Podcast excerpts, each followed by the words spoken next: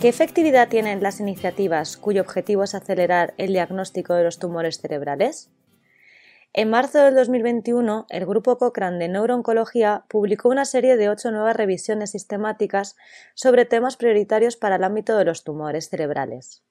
Se seleccionaron a partir de las preguntas sin respuesta más importantes identificadas por las personas vinculadas a este área, siguiendo los métodos de la James Alliance Priority Setting Partnership que conecta a los pacientes y el público con los profesionales.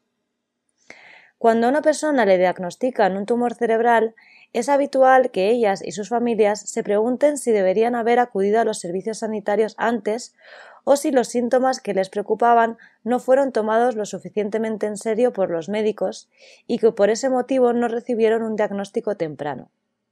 Sienten que si se hubieran sido diagnosticados antes, el tumor sería más pequeño y más curable.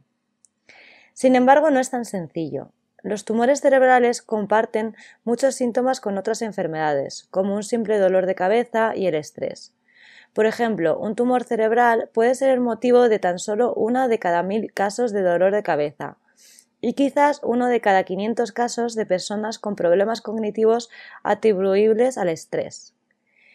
Si cada persona con estos síntomas fuera derivada a realizarse una prueba de detección de, tumores, produciría un aumento inmenso en la realización de pruebas y, paradójicamente, las largas listas de espera provocarían que los pacientes que realmente tienen un tumor tengan que esperar mucho más hasta recibir un diagnóstico. Por ello es importante conocer la efectividad de las diferentes maneras de acortar el tiempo hasta el diagnóstico.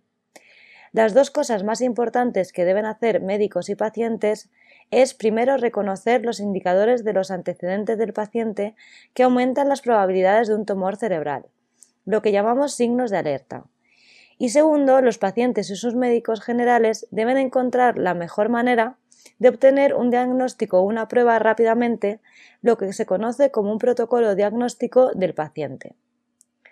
La segunda parte es la que se cubre en la revisión con el uso de la evidencia disponible de los aspectos que podrían acelerar el diagnóstico. Se observaron intervenciones que podrían reducir el intervalo paciente entre su primer síntoma y su búsqueda de asistencia médica, y el intervalo de atención primaria entre su visita al médico general y la derivación del médico general al hospital y el tiempo hasta el diagnóstico por imagen, desde la primera consulta hasta la imagen diagnóstica.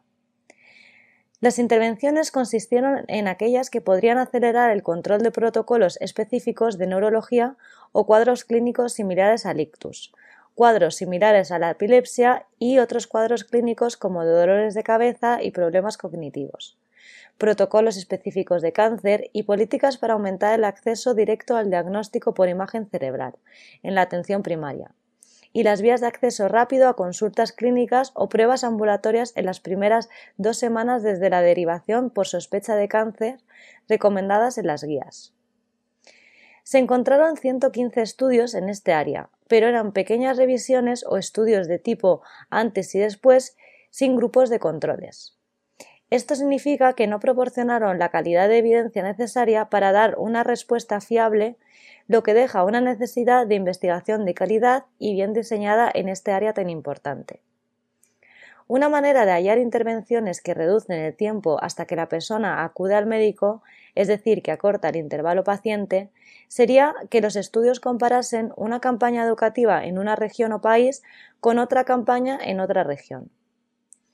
Para reducir el intervalo de atención primaria, los ensayos podrían evaluar nuevos protocolos de acceso rápido a prueba de diagnóstico por la imagen en personas con dolor de cabeza o problemas de memoria aleatorizando a los pacientes a una resonancia de acceso abierto frente a una derivación a neurología, para ver el efecto del tiempo en el diagnóstico por la imagen.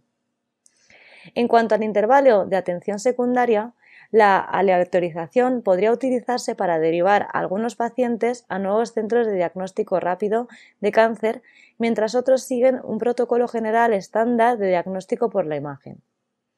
Y finalmente, para reducir el intervalo de diagnóstico, harían falta estudios que comparasen el efecto de añadir un nuevo servicio, como una prueba de imagen adicional, o el acceso directo al diagnóstico por imagen cerebral a la práctica actual. En resumen, es probable que más máquinas y más tiempo de pruebas de diagnóstico y imagen reduzcan el tiempo hasta el diagnóstico. Pero es necesario desarrollar mejores protocolos asistenciales electrónicos urgentes de derivación a servicios especializados de pacientes con signos de alerta, como dolor de cabeza, más síntomas cognitivos o conductuales. Se debe priorizar la investigación clínica para averiguar la efectividad de estos protocolos asistenciales. La revisión está disponible en la biblioteca cochrane.com buscando tiempo hasta el diagnóstico de tumores cerebrales.